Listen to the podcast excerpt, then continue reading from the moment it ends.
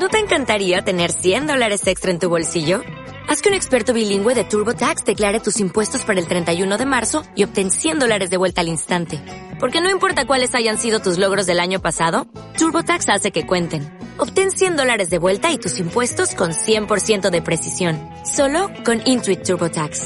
Debes declarar para el 31 de marzo. Crédito solo aplicable al costo de la presentación federal con TurboTax Full Service. Oferta sujeta a cambios o cancelación en cualquier momento.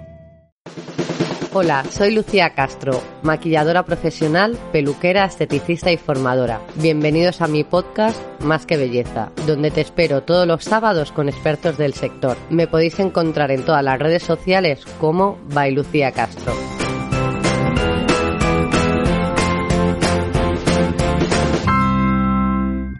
Bienvenidos a la segunda temporada de mi podcast Más que Belleza. Aprovecho para saludaros y daros las gracias a todos los que me escucháis, comentáis y compartís mi podcast. Así que hoy, con mucha energía, comenzamos temporada con Marian, más conocida como Boticaria García. ¿Qué tal? Hola, ¿cómo estás, Lucía? Muy bien, muchísimas gracias por, por hacer este podcast conmigo. Es, estoy encantada que, que estés aquí y, espero que a todo el mundo le guste el podcast. Pues nada, para mí es un honor porque nos conocemos desde hace tiempo, de cuando estábamos en la tele y, la verdad que reencontrarnos en estos formatos, que es lo que toca en estos tiempos, pues es síntoma de que estamos todos pirando para adelante y con energía, así que muy bien. Sí, muchísimas gracias. Pues os cuento a todos, vamos a hablar de cosmética. Y, quién mejor que ella que nos pueda explicar las diferencias, porque a todos nos entran muchas dudas sobre la cosmética natural, la bio, la vegana, la cosmética ecológica. ¿Nos puedes contar un poco las diferencias para que lo entendamos? Sí, lo, primero que hay que aclarar cuando se habla de todos estos términos, ¿no? Es que realmente toda la cosmética que tenemos a nuestra disposición en los supermercados, en las farmacias, en las perfumerías, es segura, ¿vale? Esto es un concepto que quiero que quede claro porque a veces tenemos la sensación de que natural es sinónimo de seguro y que químico es malo, ¿no? Y realmente todos los, eh, los, ingredientes que están en el INCI han tenido que ser autorizados y eso es lo primero que tenemos que tener en cuenta. Después, lo que podemos ver es que, claro, con esos términos de natural, ecológico, bio, orgánico, pues para empezar, ecológico, bio y orgánico es lo mismo, ¿vale? Cuando vemos, hay otros países donde hay matices, pero cuando hablamos en España de eco, bio y orgánico con respecto a la cosmética o a la alimentación, es lo mismo. ¿Cuál es la diferencia? Bueno, pues que realmente eh, hasta hace poco no teníamos una norma ISO que organizara todo. Entonces hay un poco de patatal porque hay como 20 agencias certificadoras, entidades certificadoras en Europa y 30 en el mundo. Esto quiere decir que esos logos que vemos, que pone bio, eco, todos esos loguitos que vemos por ahí, cada entidad pone el suyo con unas normas diferentes. Y claro, esto para el usuario es bastante complicado. Por ejemplo, eh, uno de los, sellos más comunes es el, Cosmos, el de Ecocer. Entonces, si nos atendemos, por ejemplo, a este sello, diría que si pone ecológico, ¿vale? Se certifica como Cosmos Organic, en este caso, si un 95% de los vegetales son ecológicos y si hay un mínimo de un 20% de ingredientes ecológicos en la fórmula en total. Dice, bueno, pero no era un 95, sí, un 95 de los vegetales, pero claro, un producto puede tener mucho más ingredientes que no sean vegetales, con lo cual un 20% del total deberían ser ecológicos. Hay que tener en cuenta que el, agua y los minerales, por ejemplo, no se consideran ecológicos. Entonces, esto el consumidor, ¿cómo lo aterriza? ¿no? Porque dices, vale, si este sello me pone unas características, si este sello me pone otras características. Bueno, pues que sepamos que principalmente si va a poner eco, bio y orgánico en resumen, la mayoría de los ingredientes o muchos de ellos, sobre todo los vegetales, van a ser ecológicos, significa que se han cultivado sin pesticidas de origen sintético y que no llevan tampoco eh, organismos modificados genéticamente, los, famosos transgénicos, que no significa que sea malo, pero bueno, que no lo llevan, ¿vale? Eso significaría ecológico. Y por otro lado, me preguntabas por cosmética vegana, cosmética vegetariana, pues la cosmética vegana eh, significa que el producto no tiene ingredientes que vengan de los animales ni tampoco generados por ellos, pues por ejemplo, la leche o la miel tampoco podrían llevarlos al ser vegano mm. y al ser vegetariano pues no llevaría ingredientes animales, pero sí podría llevar miel o leche. Y luego hay otros sellos que también vemos, lo de cruelty free, ¿vale? O no testado en animales, tenemos que saber que en Europa no se permite testar en animales, con lo cual esos sellos son redundantes.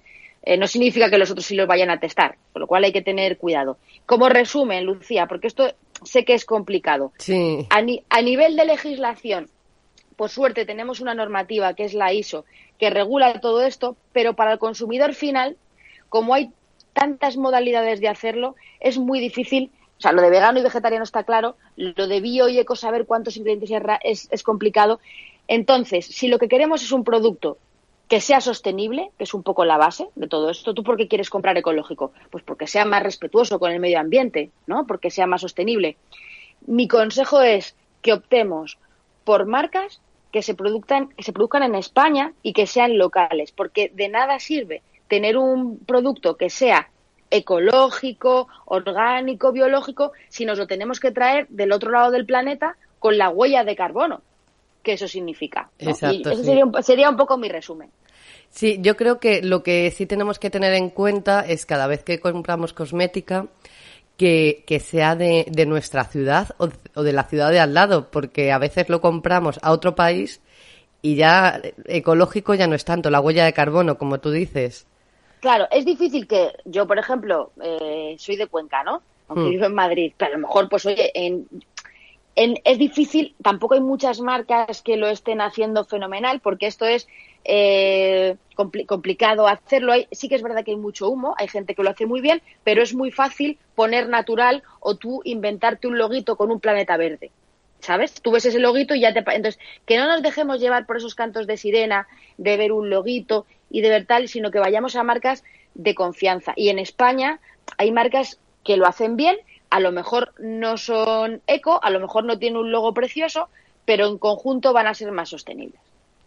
Sí, yo la verdad que este, este confinamiento estoy descubriendo muchas marcas españolas y, están bastante bien para cuidarnos la piel. Y luego lo que me ha llamado también la atención, que hayas dicho que el, el agua y los minerales no están considerados como ecológicos, has dicho porque no vienen de la agricultura. Es que, ah. vamos a ver, eh, ecológico, o sea, claro, cuando todo, todo esto son, son terminología que está en la legislación. Cuando tú hablas de ecológico, significa simplemente, ¿vale? Que eh, realmente los ingredientes vegetales, es, es, igual que la alimentación, cuando me lo llevo un poco también a, lo mismo de la parte de, de Nutri. Cuando tú hablas de que una quinoa es eh, ecológica, unas lentejas son ecológicas, lo que significa, igual que si hablas de un compuesto eh, para, para cosmética, es que se ha cultivado sin pesticidas de origen sintético y que no se han utilizado transgénicos. Eso es lo que significa ecológico, ¿vale? Eh, y entonces, claro, el agua y los minerales no vienen de la agricultura. Tú no puedes decir que sean ecológicos porque ecológico, la definición es que no se han echado pesticidas de origen sintético y que no se han utilizado transgénicos. Por eso te digo que a veces ves la palabra y, te suena una cosa que no es lo que es. Y que natural es una palabra que está muy, muy manoseada y que muchas veces está vacía de contenido porque que sea natural no significa que sea ecológico. ¿Vale? Para poder poner ecológico tienes que cumplir estos requisitos de la agricultura ecológica, ¿vale? Pero para que sea natural no, lleva ingredientes naturales, ya, pero ¿cuántos? ¿En qué porcentaje? Entonces, a veces simplemente por llevar un ingrediente natural, el resto no lo son y estamos haciendo pues una parte por un, por un todo muy pequeñito. Claro. Y luego otra, otra duda que, que tenemos es, cuando compramos cremas, vamos a la perfumería y, y, hay una gran variedad de precios, desde cremas de 2 euros hasta cremas de 60 euros y más todavía. ¿Cómo podemos saber realmente si la de dos euros es, es efectiva? Bien, a ver, es un tema complicado porque, claro, además muchas veces estas cremas de dos o tres euros se proponen como lo mejor del mundo y salen en algunos rankings como lo mejor y tenemos esa sensación de que nos están engañando, ¿no? Cuando nos venden una crema más cara. Por otro lado, hay cremas eh, que cuestan 200 euros y que realmente tampoco está justificado su, su precio porque lo que hay detrás es una labor de marketing y unos costes estructurales y de comunicación y marketing tremendos, ¿no? Entonces, ¿en qué, en qué terreno nos podemos mover? Pues, salvo quizá algunas excepciones, yo creo que una crema de dos o tres euros, los ingredientes, ahora hablaremos de ingredientes si quieres que sean eficaces, ¿no? Bueno, pues yo creo que estos ingredientes tan tan tan eficaces, esto es muy difícil y que estén además en esa concentración elevada que a veces hace falta, ¿no? Pues a lo mejor una crema de dos euros va a ser difícil. A lo mejor puedes encontrar una crema hidratante, algo muy básico, pero algo que tenga algún efecto anti-aging, pues quizá va, a ser más complicado. Eh, y por otro lado, yo sí que todas las no, no me atrevería a decir un, precio barrera porque puede que haya una, un precio que digas, bueno, esta sí que es efectiva, pero yo realmente esas cremas con esos precios desbaratados pues tenemos que tener en cuenta que estamos pagando fantasía. Hace muchos años yo estuve en una charla de una gran marca cosmética y decía, bueno, es que nosotros lo que vendemos es, ese sincero, ¿no? El que daba la charla decía, vendemos aspiracionalidad. Lo que vendemos es que nuestro color es polvo de ángel de no sé qué, no decimos dorado. Y eso tiene un coste, ¿no? Entonces yo creo que, eh, y volvemos a lo mismo, tenemos marcas españolas. Yo, mira, por ejemplo, hay una marca de una compañera farmacéutica, Gemarrerías, como ejemplo de marca que conocen que lo está haciendo muy bien a nivel local, que lo que hace son, tiene unas formulaciones que las hace ella con un equipo técnico, diseña la fórmula, se, se, son, son cremas que realmente huyen del artificio, están muy bien presentadas, tienen, tienen una imagen muy simple, blanco y negro, pero tienen lo que tienen que tener. Entonces, creo que nos tenemos que quitar un poco la idea, esa imagen de que el, el envase sea maravilloso, no, no, no, tiene por qué ser feo, pero cuando además estamos hablando, como preguntabas, por lo eco, por lo sostenible, bueno, pues cuanto más grande es el cartón, cuanto más brillis tiene, cuanto más colorinchi, eso es menos sostenible. Tú para una crema necesitas una caja maravillosa, pues igual no. Es que a veces ahí tienes razón que compramos algún producto de cosmética natural o bio y luego el envase no tiene que ver con lo que estamos comprando, que a lo mejor hay demasiado gasto en ese envase. Sí, y por, y por darte otro, otro apunte, esto igual es un poco polémico, pero bueno, como a mí me gusta meterme en charcos, eh, el hecho de que, de que algo sea natural tampoco significa que sea más sostenible. O sea, en el sentido de, bueno, pues la agricultura ecológica eh, puede ser más sostenible o puede no serlo, porque muchas veces para extraer un, es decir, esos, esos mm, principios activos, aunque sean naturales, tienen que pasar por un laboratorio, tiene que haber un proceso industrial también, quiero decir que, eso no se hace en mitad del campo. O sea, que, realmente, y que a veces para conseguir las concentraciones de un principio activo puede ser más eficiente y más sostenible para el medio ambiente hacerlo en un laboratorio que tener que cultivar unas extensiones muy grandes con un desperdicio que pueda haber para extraer un poquito de principio activo.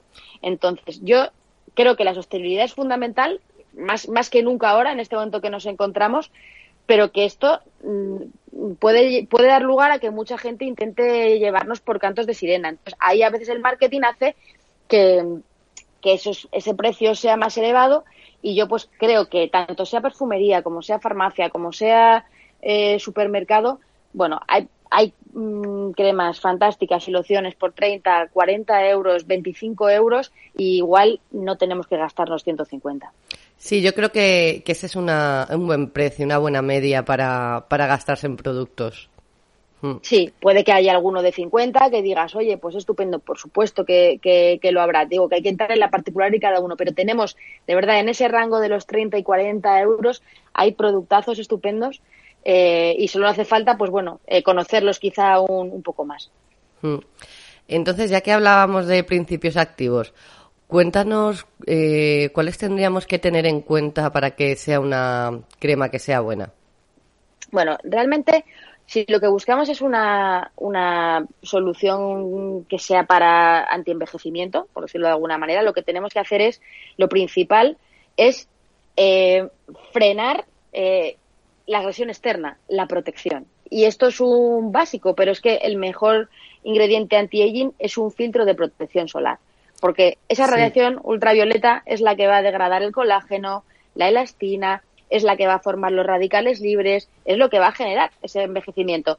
Que luego está muy bien una crema que ayuda a sintetizar colágeno, fenomenal, pero primero vamos a intentar que no se degrade, ¿vale? Porque si no vamos un pasito para adelante y un pasito para atrás.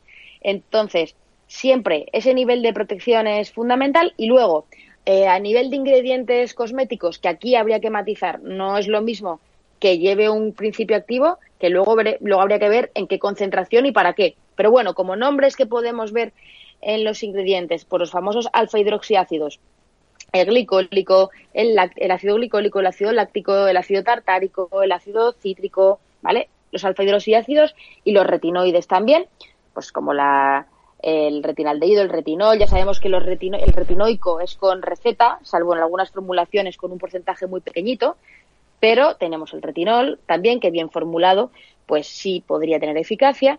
¿Y qué nos van a hacer estos alfa hidroxiácidos y qué va a hacer el retinoico?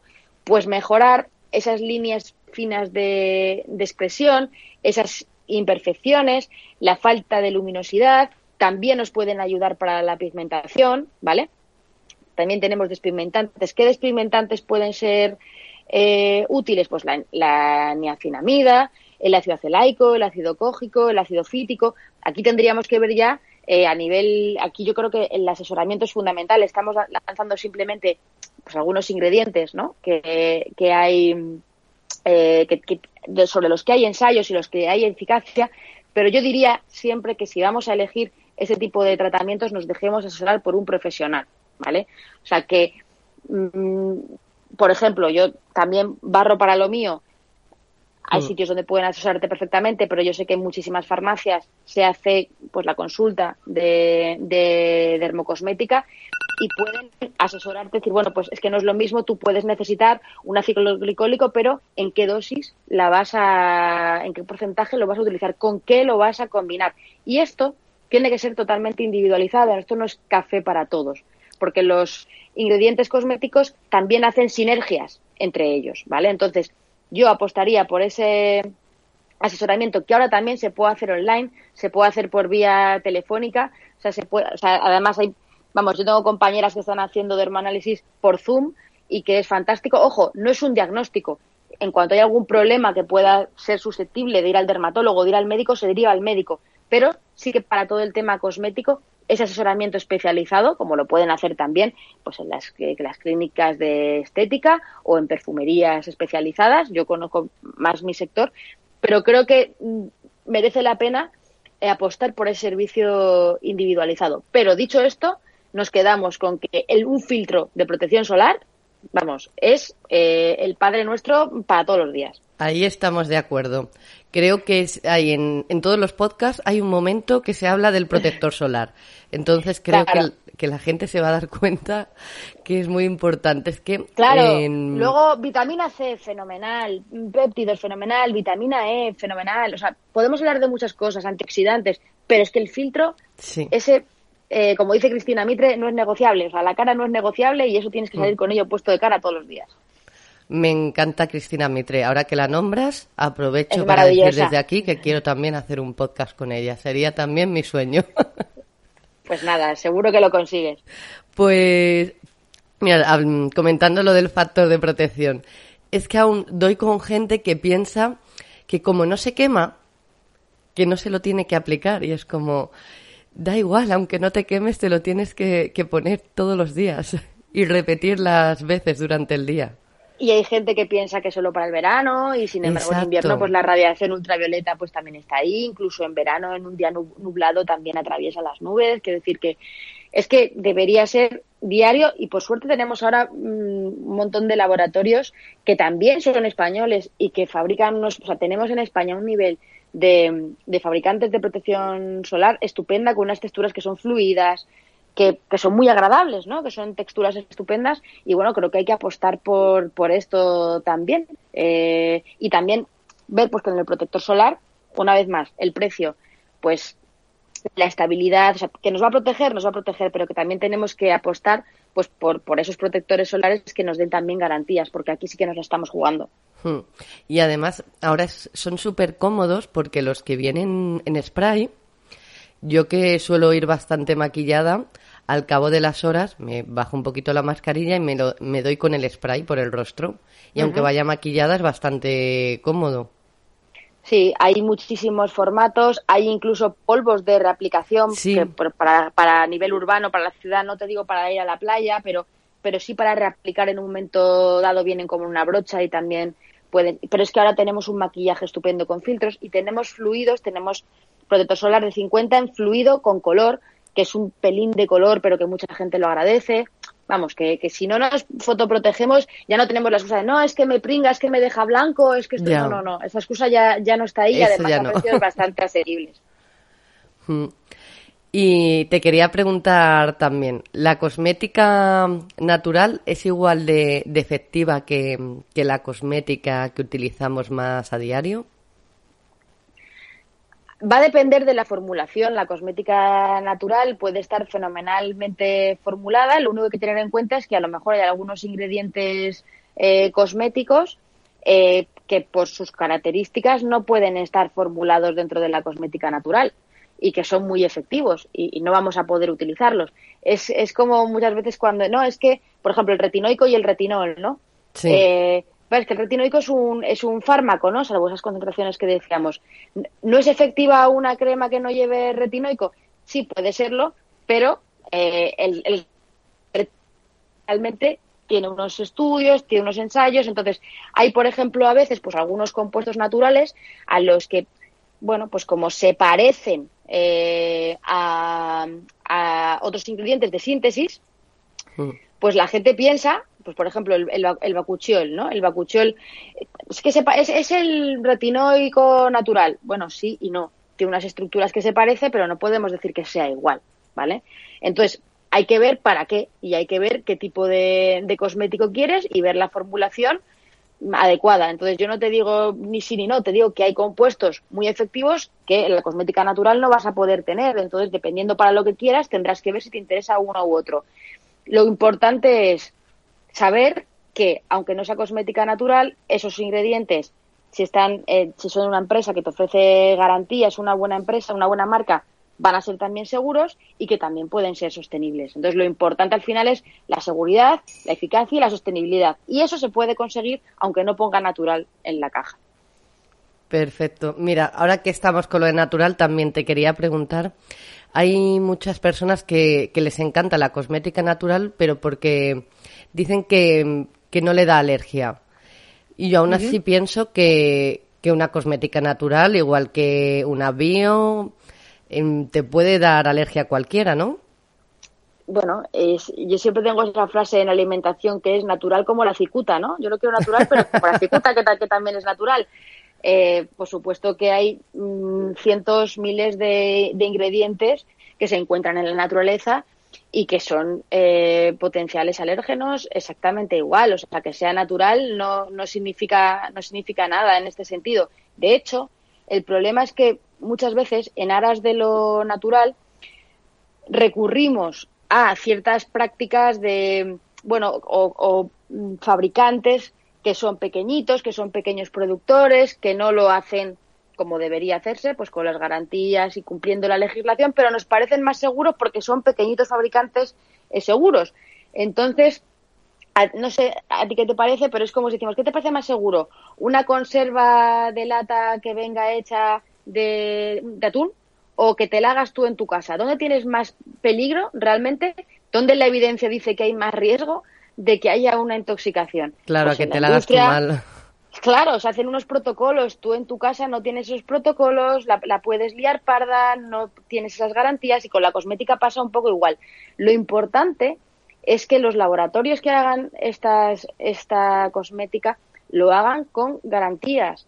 Si no, el riesgo de alergia es igual o es mayor. Incluso eh, los laboratorios que lo hacen bien, tanto los ecológicos como los no ecológicos, tienen, están sujetos a unas normas y tienen que cumplir unas características.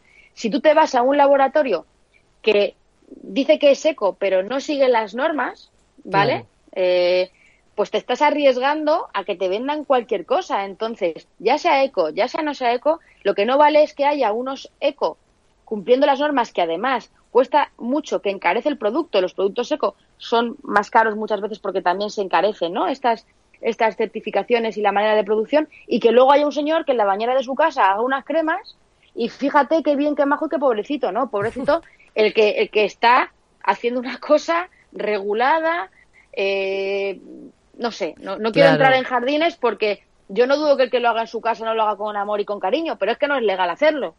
Eh, que es que vivimos en un país con unas normas. Entonces, luego es que me ha salido una alergia, claro. Es que, entonces, eh, también tenemos que tener en cuenta la variedad individual de cada uno y oye, habrá gente que le vaya estupendísimamente mejor unas cremas que sean ecológicas o que tengan esas, etiquetas y otras que no. Pero no, no es, o sea, no, no hay una correlación. O sea, no, eh, y luego, por otro lado, pues también volver a, un poco a lo que hablábamos de la seguridad cuando hablamos de los parabenos, ¿no? Eh, y todas estas cosas. Bueno, los parabenos que están en, en, la cosmética que no es ecológica también son seguros porque los que no eran seguros ya se han eliminado y cuando se habla de disruptores endocrinos, eh, por ejemplo, también, o sea, que, que no nos metan el miedo de, no, es que lleva disruptores endocrinos, es que lleva parabenos, no, es que es seguro. Entonces, la gente que, no, es que a mí me da menos alergia, es que es más seguro. No, todos son seguros, todos están formulados y tienes cremas que sean, son de origen sintético que están formuladas para ser hipoalergénicas y tú ya dentro de eso decides, pero esto no va de buenos ni de malos. Esto, los malos son los que al final no cumplen las normas, que son los que hacen, pues eso, mercadillos muchas veces de estos eh, medievales, ese tipo de que nos parecen tan maravillosas y dices, pero ¿cómo puede ser que nos parezca esto maravilloso si este tío no está cumpliendo en ninguna norma? Bueno, pues somos así, ¿qué le vamos a hacer? Pues es que justo, mira, mi última pregunta era de qué opinabas de que la gente se haga sus propias cremas y mascarillas caseras.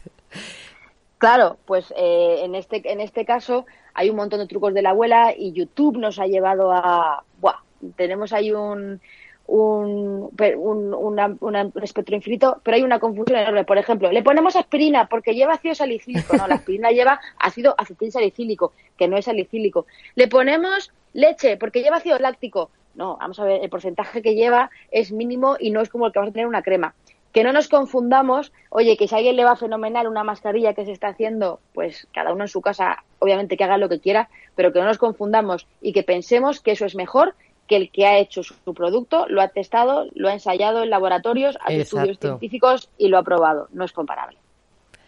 Pues hemos llegado al final, Marian, y nada, te tengo que contar que, que me ha encantado hacer el podcast contigo y te vuelvo a dar las gracias. Pues nada, gracias a ti, Lucía. Enhorabuena por este, por este proyecto, que esperamos que tenga un recorrido muy grande y que nos sigas enseñando muchas cosas. Y nada, hablaré con, con Chris ahí para acelerar tus trámites y que la tengas pronto, porque seguro que sacáis un podcast. Y a Gemma Herrerías la deberías entrevistar también, porque sabe muchísimo, ha montado un laboratorio ella, hace consultas de dermo eh, en Sevilla eh, y también online, y de verdad que te aportaría un montón, estoy segura.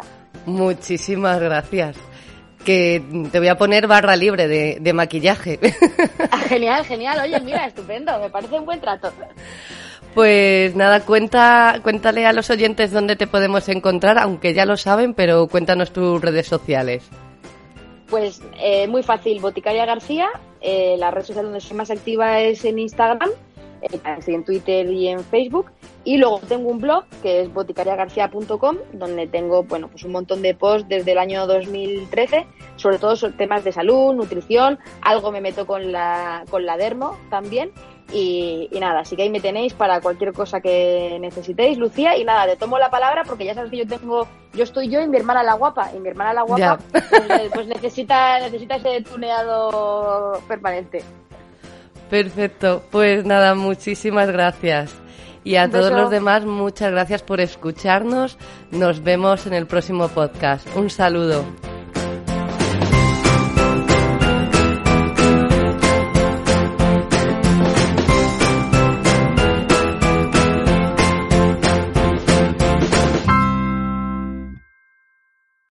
O'Reilly Auto Parts puede ayudarte a encontrar un taller mecánico cerca de ti. Para más información, llama a tu tienda O'Reilly Auto Parts o visita oreillyauto.com.